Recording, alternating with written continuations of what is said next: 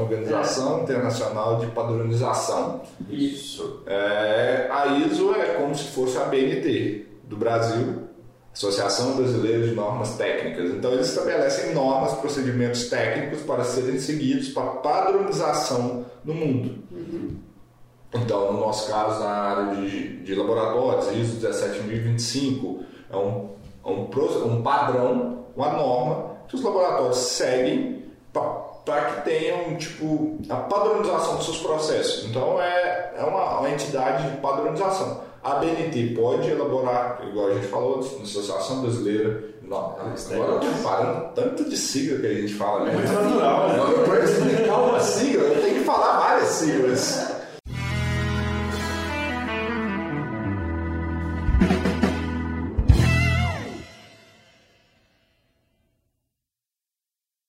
Olá, sejam bem-vindos ao Pausa para Respirar, o podcast semanal sobre higiene ocupacional aqui da Analytics Brasil. Eu sou o Rodrigo. Eu sou a Gabriela. Eu sou o Douglas. Eu sou o Leandro.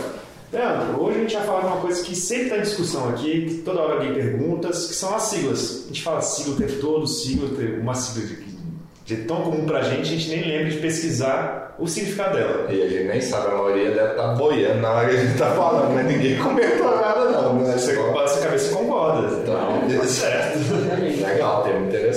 Mas vocês vão fazer só sigla de higiene ocupacional ou de vendas também com os inglês, usando o inglês da vida aí do marketing digital? Então, hoje a gente vai ficar só por higiene ocupacional e redondeza, mas é uma ideia muito boa que a gente pode trazer para outro podcast, né? É, porque nesse mundo agora de marketing digital, tudo é inglesado, né? Então a gente pode fazer um tema, acho, acho legal. Exato. Ou o nosso próximo podcast vai ser uma aula de inglês também, né? Pode ser. É um mercado aí. É, legal. Leandro, a gente levantou as siglas mais comuns que a gente escuta no dia a dia aqui, né? Que algumas das siglas são referentes a órgãos nacionais e internacionais, órgãos regulamentadores ou apenas de referência.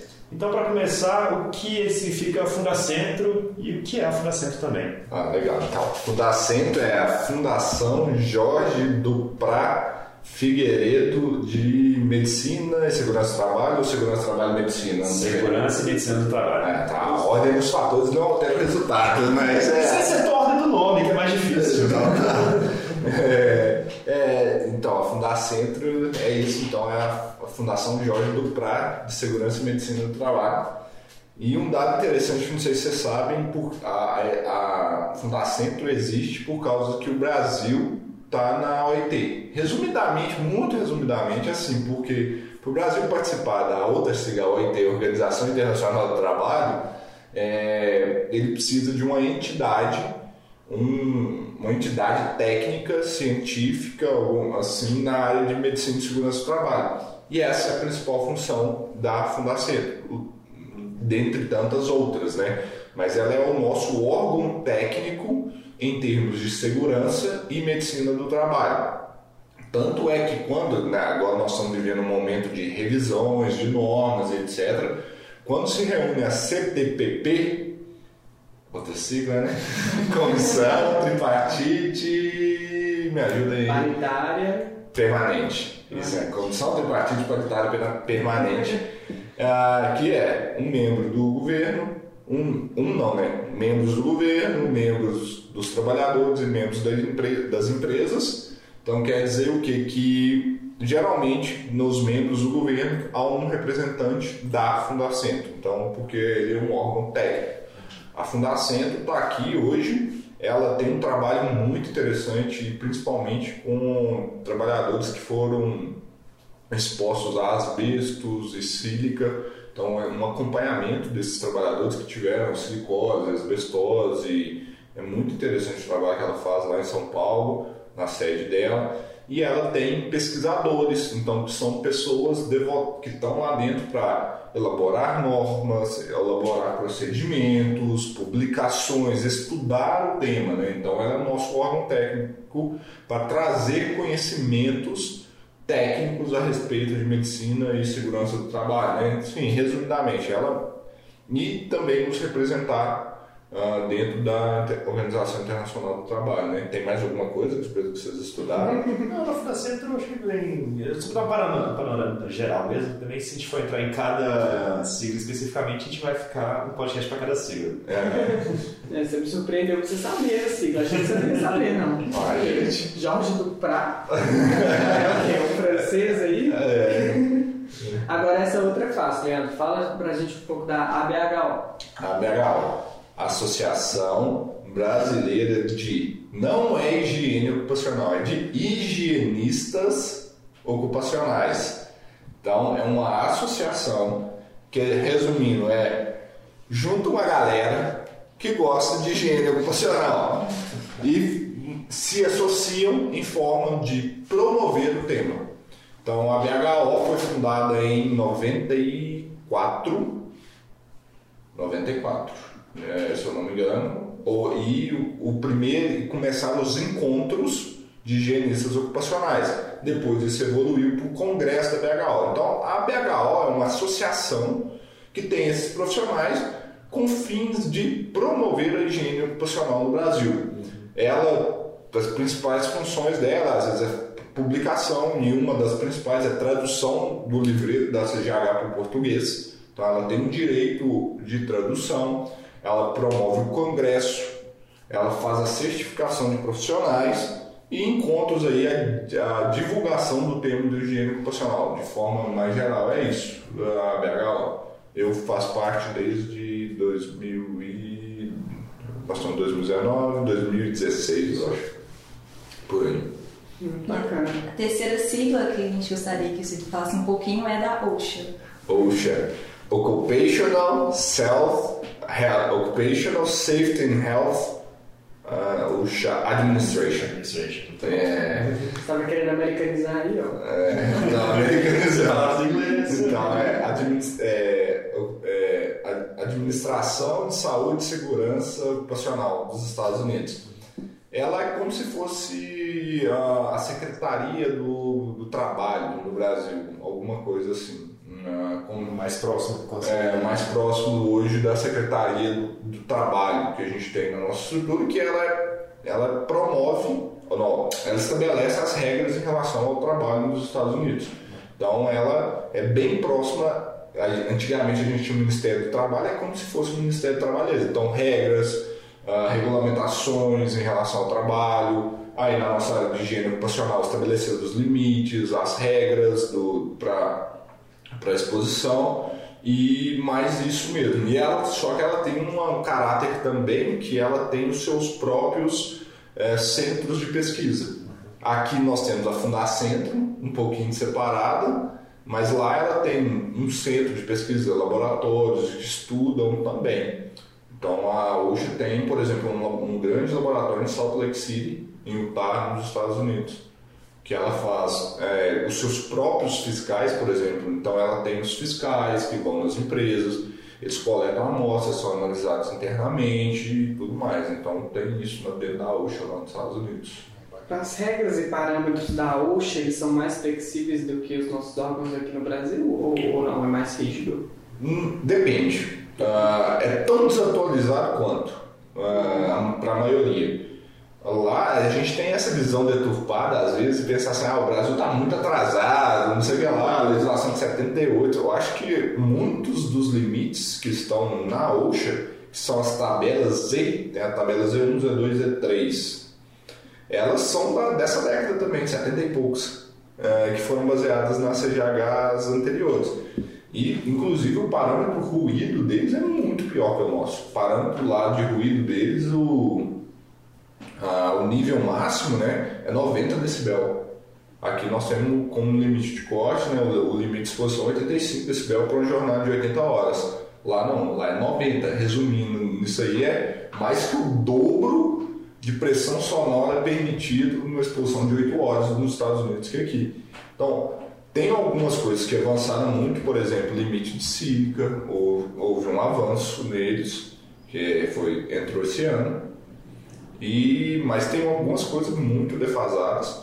Mas eu acho que a grande vantagem deles é porque eles têm pessoas muito competentes tecnicamente lá dentro.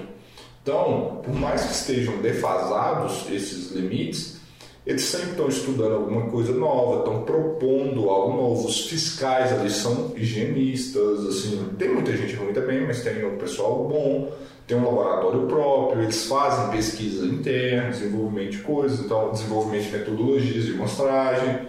Então, assim, eles têm alguns pontos aí mais interessantes que a gente no Brasil. E aproveitando o gancho, você falou uma sigla aí no meio e nem percebeu, né? Qual? A CGH. Olha, nem tinha percebido. É, a CGH, então vamos mais uma. American Conference of Industrial Hygienists, Gover- Governmental é, Industrial Hygienists, Associação Americana de Higienistas Ocupacionais Governamentais. Sei. Tradução Tá, boa. tá, tradução livre. É, tradução livre. Ah, é, não sei se parar a palavra gover, governmental, eu tenho dificuldade de falar em inglês. Detalhe. Ela é- essa é uma palavra que eu entrega de onde você é. Então, trava a língua um pouco. É, é- a CGH é, é como se fosse uma BHO do Brasil, mas são higienistas governamentais, ou eles têm algum cargo público ou trabalham na esfera pública governamental dos Estados Unidos.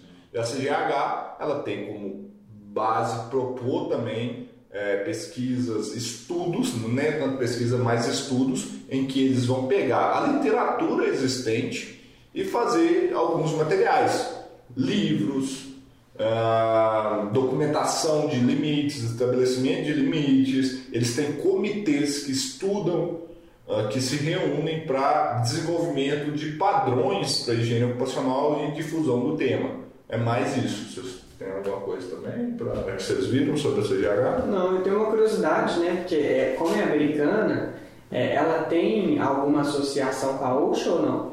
Não, não. Elas não se relacionam de nenhuma maneira? Não, uma é associação e a é um órgão do governo. Existe algum tipo de relação, que é- vai ser provavelmente um tema aí, é da AIA. A CGH e a AIA. A AIA já é uma outra associação. AIA, American Industrial Hygiene Association, Associação Americana de Higienistas Industriais. Nos Estados Unidos é chamado higiene industrial em vez de higiene ocupacional. Então essa a, a AIA já é uma associação de higienistas não governamentais, podemos dizer assim.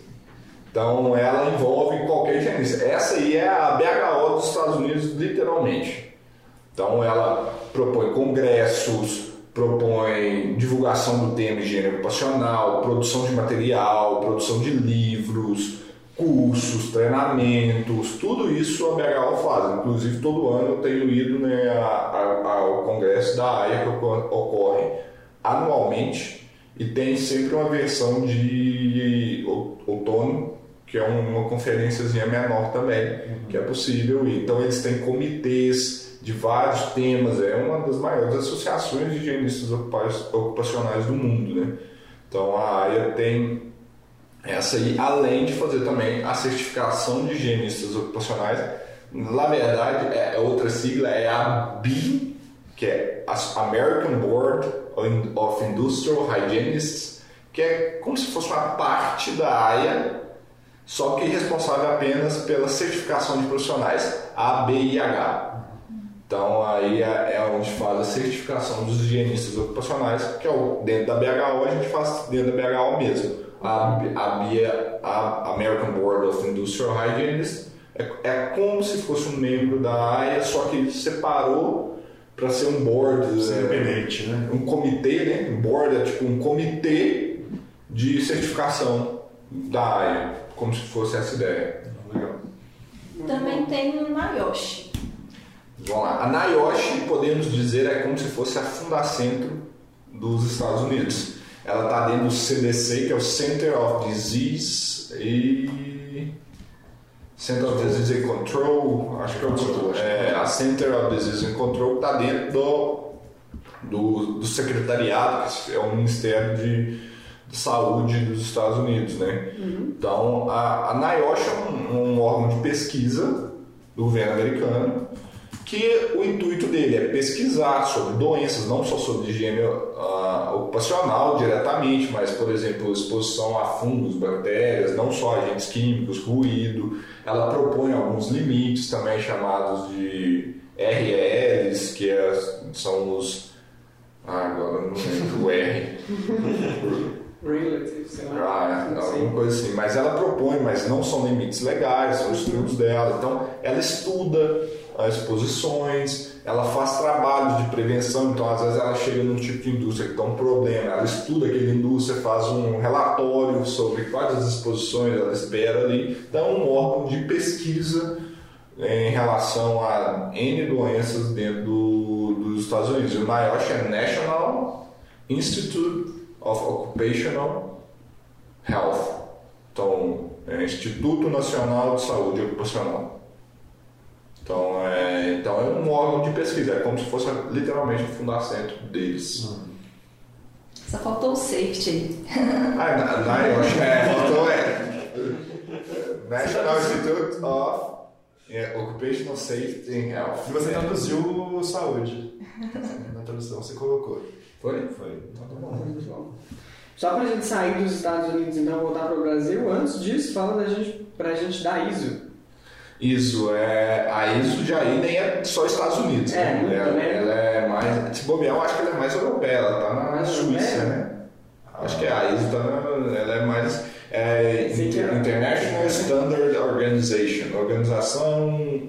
International Organization for Sta- Standardization. Ah, é. Então, International Organization. Bom, continua em inglês, né? É isso. É, é, é. Deve ser da outra tradução dela. É, porque eu acho que ela é- vem do- da Suíça, lá, do, qual, não sei qual língua que fala na Suíça. Umas quatro, né? Você vai escolher sua favorita. Então, é International Organization for Standardization. Algumas regulamentações também.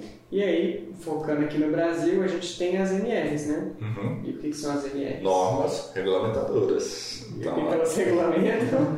as novas regulamentadoras foram uma sacada que o pessoal teve lá em 1978.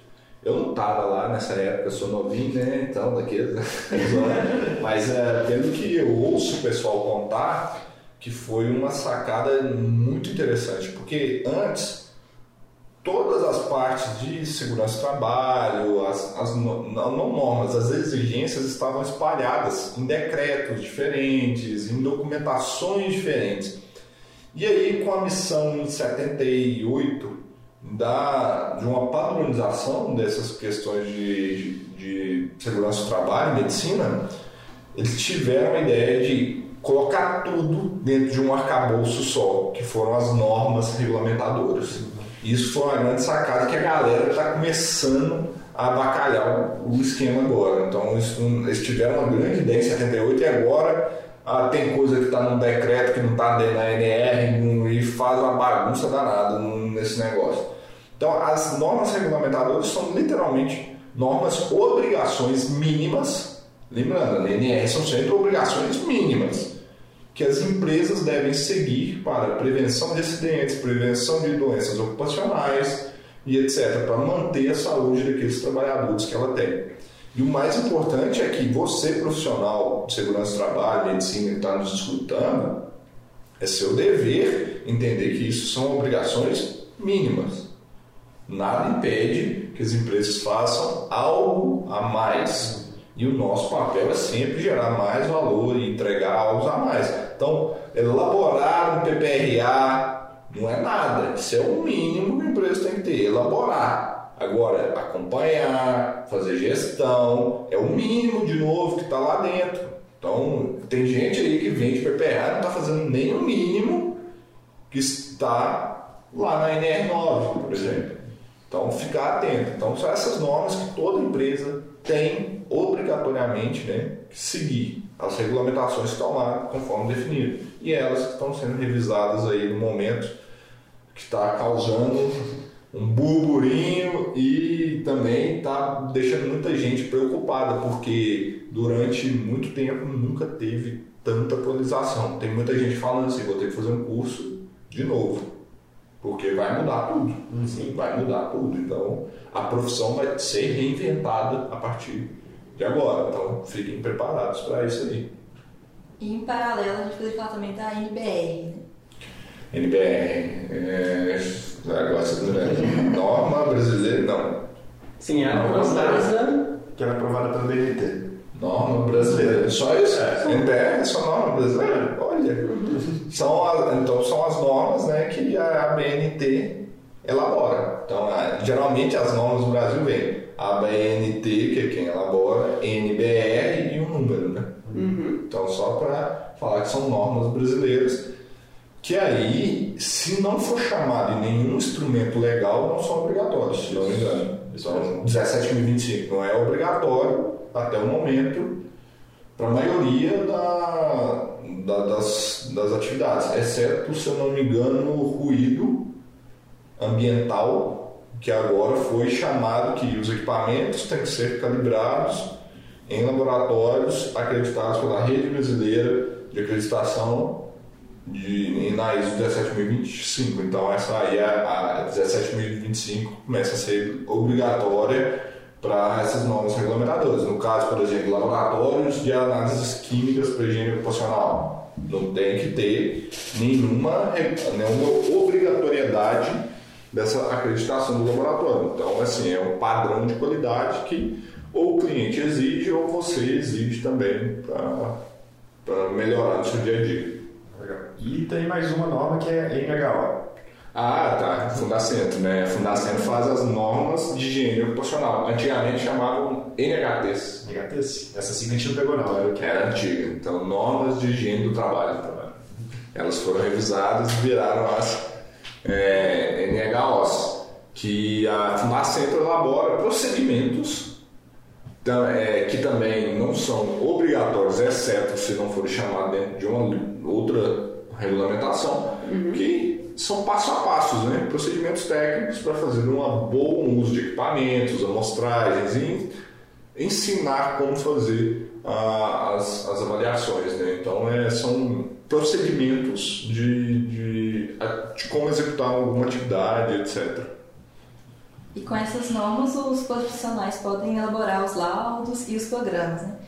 Com bases legais. Nós já falamos aí do PPRA, mas aí nós também não, não PPA. É, PPA, Programa de Prevenção de Riscos Ambientais, está na NR9. Então, é, é um programa, eu costumo brincar que o primeiro P não é papel, então é, é programa. Ele é um nada mais nada menos que um PDCA, um ciclo PDCA do inglês planeje, haja, que é o executa, né? Plano, cheque.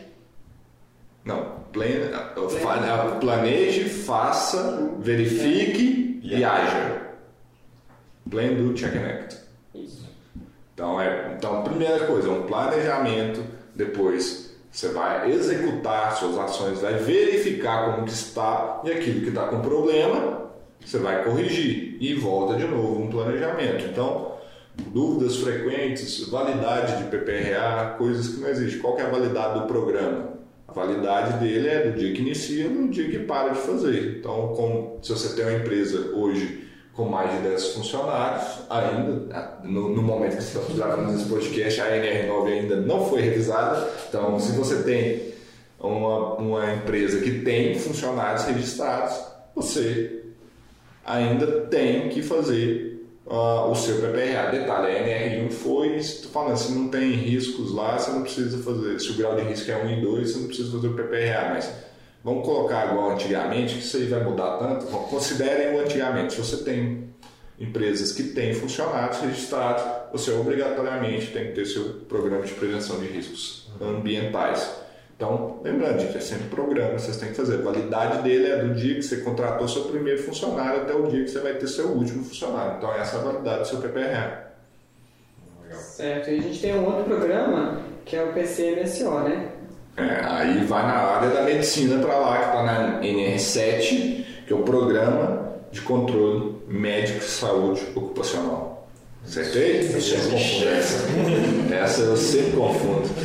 É, mas é, ele é um programa de medicina das empresas também. Ele inicia no dia que você contrata seu primeiro funcionário e termina no dia que você tem seu último funcionário. Lá vão estabelecer as ações, os programas, os monitoramentos biológicos do, do, dos seus trabalhadores e ele deve ser feito com base no seu PPRA, com base no seu reconhecimento de riscos, como você está dentro da empresa. Então, esse aí é o principal tema, tem que ter essa integração é, entre PPRA e PCMSO, que eu vejo demais acontecer, são documentos totalmente descasados. Isso é uma grande evidência que não há gestão dentro da empresa. Se você tem dois, um, um PPRA falando que tem risco XYZ, você pega um PCMSO que fala que tem risco ABC, ó, ele está fazendo monitoramento de ABC, mas assim, não conversaram e não está adiantando nada. Qual está sendo a efetividade da gestão dentro da minha empresa? Então, como dica aí, pessoal, as áreas de medicina e segurança do trabalho obrigatoriamente tem que conversar para alinhar esses riscos, alinhar tudo e não ficar perdido aí no, no solto na mão dependendo dos outros. Então, fiquem bem atentos a isso, façam essa gestão mesmo, coloque as empresas para realmente conversar. E se você é uma consultoria, que é uma medicina de segurança do trabalho, você, você faz um PPA, um PCMSO, faça o negócio bem feito, porque você vai entregar muito valor para o seu cliente, de novo. E por último, tem o laudo também, o laudo LTCAT. Ah, e a gente pode acrescentar outros que foram inventando ah. LTCAT, laudo técnico das condições ambientais de trabalho. Do ambiente de trabalho. Do ambiente de trabalho. É, é um documento previdenciário. Mais importante, eu acho que a melhor coisa do E-Social que aconteceu foi a galera entender a diferença entre LTCAT e laudo de insalubridade. Porque isso antigamente era uma mistura. O pessoal fazia LTCAT para concluir sobre insalubridade. Só que insalubridade é uma esfera trabalhista e o LTCAT é um documento previdenciário em que se fala sobre aposentadoria especial. Então, ainda estamos gravando, a reforma da Previdência também não está aprovada no Senado, então está valendo ainda o que nós estamos falando. É, então, o LTCAT ele é baseado no decreto 3048. Então, é um documento previdenciário em que a conclusão dele é se aquele trabalhador tem direito ou não a aposentadoria especial e qual que é o tempo. Então essa é a conclusão do LTCAT, que é diferente do laudo, que agora tem o LIP, laudo de insalubridade e periculosidade. Eu odeio falar que é insalubridade e periculosidade. Para mim tem que ter um laudo de insalubridade e um laudo de periculosidade, são normas diferentes. E o laudo de insalubridade é com base na NR15, com que estão no anexo, a gente fala de agentes químicos, anexo 11, 12 e 13, que você vai determinar qual que é o grau de salubridade que que o trabalhador tem direito, 20, 10, 20 ou 40%. Então, isso, isso aí é a diferença. É LTCAT e laudo de salubridade. Antigamente, eu acho que vocês não pegaram essa fase, não, vocês vieram para a área pós é, é social. Era muito comum, assim, ah, preciso de um PPRA com LTCAT, mas na verdade, quando falava LTCAT, estava querendo falar sobre insalubridade. E eu já vi muito aí LTCAT com conclusão sobre insalubridade. Então, então separa as coisas, são coisas completamente diferentes. E também a questão de usar PPRA para laudo de, de insalubridade. Pode. É, tem controvérsias nisso aí, tá? Se você seguir o que está falando no decreto 3048, tem um, monte de coisa lá. Então, existem duas linhas aí. Eu não vou entrar nessa briga. Primeiro, que eu não sou engenheiro em de segurança, então deixa o pessoal se discutir se resolver. Eu não faço esse trabalho, mas assim, eu acho difícil você fazer gestão em que você tem um PPRA que está laudando tudo, insalubridade, periculosidade, aposentadoria especial, etc. Então, não. Inclusive, o LTCAT está lá no decreto. Nos decretos tem uma forma padrão de ser elaborado, o que, que tem que ter nele, conter, tudo direitinho, tem que estar tá bem, é, bem explícito e bem determinado no LTCAT. Mas o principal dele é LTCAT, Aposentadoria Especial, Ministério da Previdência. Laudo de insalubridade, que é diferente, sobre, vou laudar sobre a insalubridade daquele trabalhador esfera trabalhista, porque agora não tem mais Ministério do Trabalho, vou chamar de esfera trabalhista, então Secretaria do Trabalho do Ministério da, da Economia. Então essas aí são as principais diferenças. Bom. E agora vamos mudar um pouco para a parte mais técnica das siglas. Então, para começar, que é, ainda está na parte de misturando um pouco de LTCAT, PPRA ainda, o que são os GHS e os GES? Mesma coisa, os dois. É, são siglas, assim ficam ah, diferentes. Sim, mas o, o, o, princípio por trás de HE e GES é Grupo Homogêneo de Exposição, GHE, o GES, Grupo de Exposição Similar, e, e existe o GSE também, Grupo Similar de Exposição. Então, é a mesma coisa no final das contas. Não vou entrar na explicação técnica, é a mesma coisa, só na homogeneidade aí, isso é em relação à estatística e não em relação a pessoas, então antes que o pessoal fique bravo aí, é tudo a mesma coisa no final das contas. Você tem que pensar em estatística e não em pessoas nisso aí. Então, isso faz parte da estratégia de amostragem, então formação de grupos de exposição para que a gente economize nas avaliações e utilize estatística na conclusão das exposições. Puxando mais para química, a gente tem o CAS. Chemical Abstract Service. Achei que você ia saber isso. Ah, não é possível. Né? Foram bons anos no departamento de química da PMG. O Rodrigo perdeu o bolão. Perdeu o balão? e eu não vou ganhar nada com isso. Vocês fizeram uma aposta pra mim e eu não vou sair ganhando. Fiz contra você. Então, eu fui a parte envolvida, mas tudo bem. O Chemical Abstract Service é um, é um banco de dados da American Chemical Society, que é a Sociedade Americana de Química, em que ela faz um banco de dados das substâncias que existem no mundo e coloca um registro para ela. Então, por isso, é um serviço de abstract, uh, Resumos, né? é, de resumo, de um compilado de agentes químicos. E o número casa é como se fosse é uma identificação unívoca das substâncias. E ela tem um formato de três dígitos, né? Então, sempre que no primeiro bloco são no máximo seis, no segundo bloco dois e no último bloco um. Então é sempre essa linha aí. Vai estar no meu livro a explicação completa disso aí. que eu acabei de falar. sabia. Está preparado? Preparei. Então, é, o, o, esse caso é a melhor maneira da gente saber o que, que é uma substância química ou qual classe ela pertence, estudar. Ainda mais que, igual, a gente está falando com siglas, mas as, os compostos químicos eles têm vários sinônimos também, né? Nossa. Isso aqui é um modo de de evitar sinônimos confusos. Vocês não vão fazer um podcast sobre sinônimos, não, né? Pelo amor de Deus, senão nós vamos ficar dias e meses aqui falando sobre isso. Exatamente. Tem uma outra mais comum ainda que é a FISPIC. A FISPIC, Ficha de Informações de Segurança de Produtos Químicos. Está regulamentada na NR 26, uh, no GHS, que é o Sistema Harmonizado Global, Global Harmonized System, e obrigatório né, no Brasil, então, para todos os produtos químicos que oferecem risco. Então, a FISP está aí, ferramenta muito importante para a gente, para iniciar nossa, nosso reconhecimento de riscos. E a FISP é a mesma coisa da MSDS, né? Em inglês. Que é... Material Safety Data Sheet, ou MDS, uh, ah, MDS também, Material Data Sheet. Então, tem, uh, lá nos Estados Unidos eles, eles colocam os dois. Pois é, agora, Leandro, é, eu quero que você faça um lançamento para mim, aí você coloca o BTX0, BNOS, HPA e GLP. Tá? Pra que, que você quer BTX? Vamos voltar aos podcasts fazer o, o, o spin. Né? É, tá. BTX0, benzeno, tolueno. Vou deixar o E para final, que esse gera dúvida. Chileno. Aí tem muita gente que gera dúvida. O E aí é de benzeno. Tem gente que pensa que é estireno.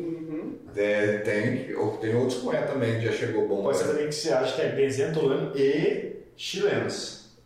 Oh, essa não tive dessa linha não. Que é o Betex, né? Betex. É, é, é, tem agora o PNOS, que é particulados não regulamentados de outra forma. É, tem o PNOC também. Tem o PNOC. É, o, é, particulados não regulamentados de outra, de outra maneira. Do BTXE já apareceu o BTXA aqui uma vez. Ah, com acetona? Não, com álcool etílico. Como é que eu adivinhar? É, o pessoal acha que. Não, eu falei acetona, você vai repetir.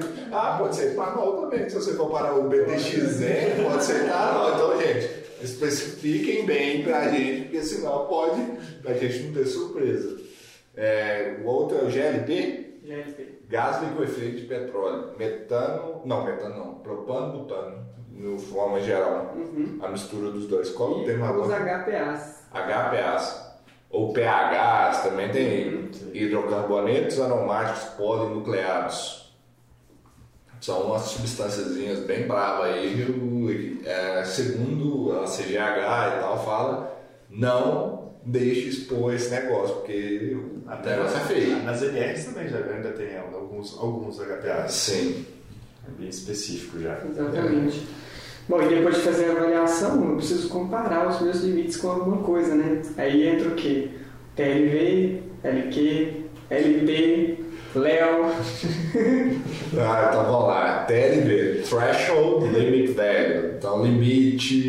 De, Valor limite. Valor limite, alguma coisa de corte, alguma coisa assim. Threshold é uma palavrinha bem ruim de É traduzir. porque o limite no português já resolve a situação. É, porque Threshold Limit Value. Então, essas duas palavras, eu acho que é a primeira vez que eu vejo que um, duas palavras em inglês viram uma. Geralmente é o contrário. Uma palavra, várias palavras em português viram uma palavra em inglês. Mas Sim. Threshold Limit Value, que é da CGH, é patenteado, ó, registrado, isso é uma marca registrada da CGH. Eu não coloquei aqui no, no roteiro R de registrado. Ah, então, então obrigado. é. Falhei. Então, é, ela é registrada, então é o limite, né? Então, o LT, limite de tolerância, que está nas NRs 15, ela é NR15 nas NRs. LEO, limite de exposição ocupacional. Qual outro é? A gente tem o limite de codificação. Limite de quantificação é a menor quantidade que se pode ser medida com confiabilidade estatística.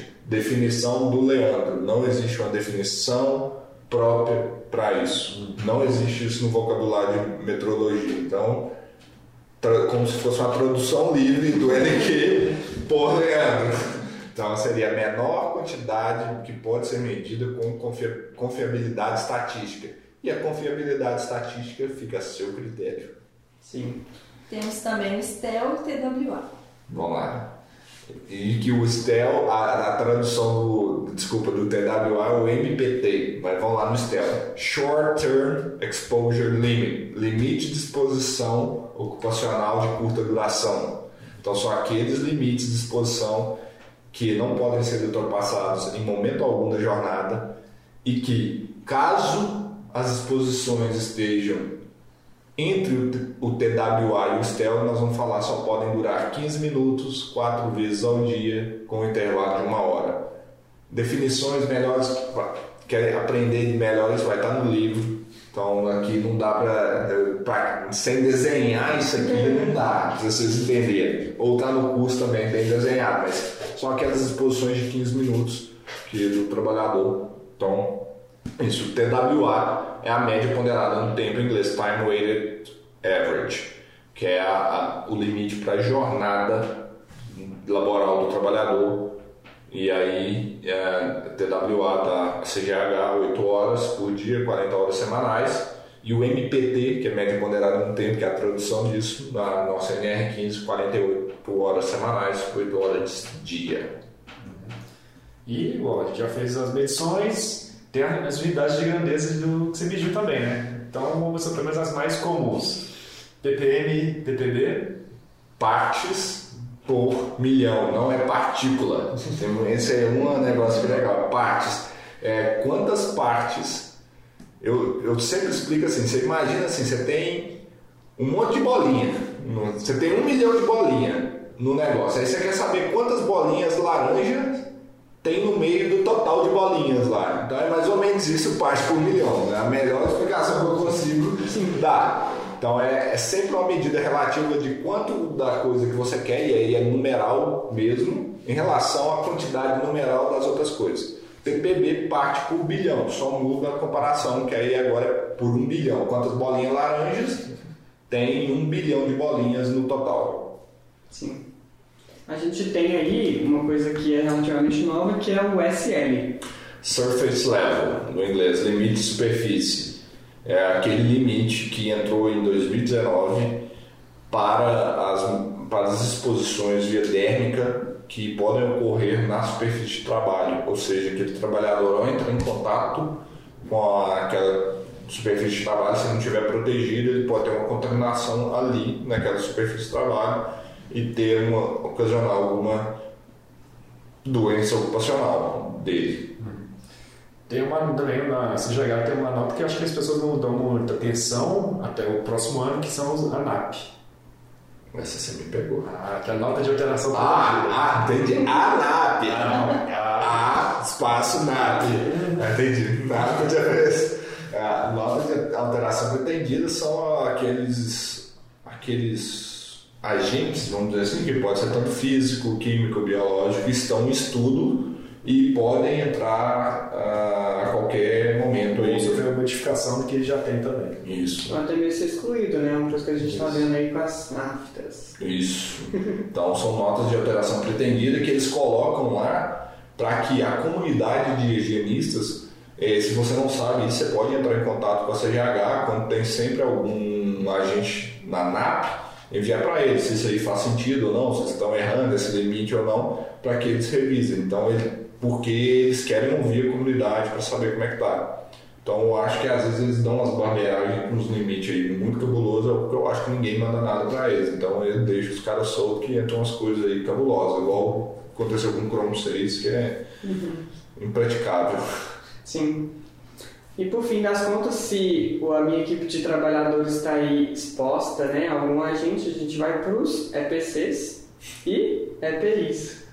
Ah, tá. EPC, equipamento de proteção coletiva, que são aqueles equipamentos que vão proteger todo mundo, sistemas de exaustão, ah, barreiras anti-ruído, barreiras anti-calor, é, é, barreiras de luz, etc. São EPCs, EPIs, equipamento de é, proteção individual, ou também essa P incomoda pra caramba, entendeu? Porque usar EPI é foda, então. Ó, falei, economizei um palavrão antes e falei outro depois, mas tudo bem.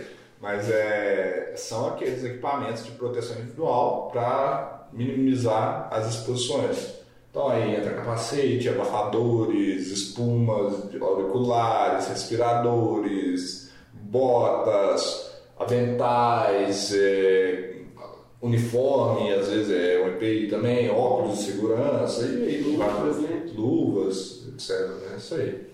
Olha, tá acabando, só mais dois aí agora. Vamos lá. Um que a gente acha que você não vai saber, que esse daí o balão tá, esse balão foi feito É, eu, se eu acertar, eu vou ganhar alguma coisa? Não vai, a gente pode discutir aí. Então, beleza. É. Deixa por último, então. Tá. Então, primeiro o FIV.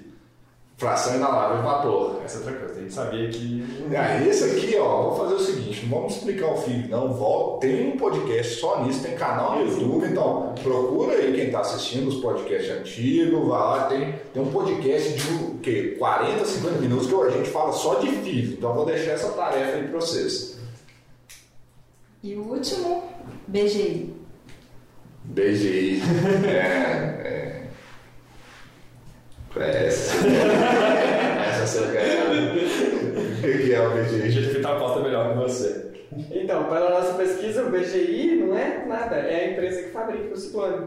Ah, então lógico, então não perdi, é lógico. Não, é a marca. É a É a marca. marca, É a marca dele. mas não é uma sigla de nome assim. Ah, Que tem um significado eu, mais eu, pensei, profundo. eu pensei que tinha certificado, então eu não perdi não. cara. Pegadinha. É pegadinha do. É, BGI é a marca que, que fabrica acessórios para amostragem e o mais famoso deles é o ciclone torácico, o ciclone BGI. Que inclusive é chamado de BGI erroneamente porque a BGI tem vários ciclones, né? Sim. Então tem várias coisas aí que a BGI faz, inclusive ciclones respiráveis, faz outras coisas. Então não se chama só de Outras BGI. frações também específicas, Sim. eles são bem é. Então acho que depois de tanta sigla, né, a gente já ficou até cansado. É, Porque forçou bastante a memória aí, galera. isso aí. Então a gente vai ficando por aqui. Eu espero que vocês tenham gostado do nosso, nosso episódio de hoje. Se faltou alguma sigla, manda pra gente, porque com certeza faltou. A gente descobriu algumas siglas durante. se vocês pegaram alguma sigla para que a gente usou para explicar outra sigla que a gente não explicou a sigla, vocês falam aí também, porque é muito comum explicar siglas com siglas. Acho que acabou de perceber isso. Mas é isso, acessem o nosso podcast tanto no YouTube quanto no Spotify, a gente tem agora Deezer, a plataforma da Apple também. Também. A gente também tá no Facebook com os vídeos lá, descobri esses dias, tá bombando lá no Facebook. É, estamos começando a subir lá também pro Facebook, estamos fazendo, testando aí, ver se o público vai gostar de ver lá também. No, no Instagram não tem como, que no máximo são 10 minutos, então Ah. a gente não consegue subir, sabe? falar menos. É. Não tem como. Continue acompanhando também no Instagram, nossas lives todas as terças às 19 horas com o Leandro. Isso aí. E o podcast todo sábado. Isso, e continue respirando bem por aí, pessoal. Vocês estão querendo roubar o meu bordão. Valeu, gente. Obrigado aí. Bom, mais esse dia, esse, esse- ou- ouvir a gente juntos aí, mais esse podcast. Obrigado. E estamos mantendo a consistência, hein? Não fal- falhamos nenhuma semana até o momento. É isso aí, até a próxima. Valeu, gente. Abraço. Valeu, pessoal.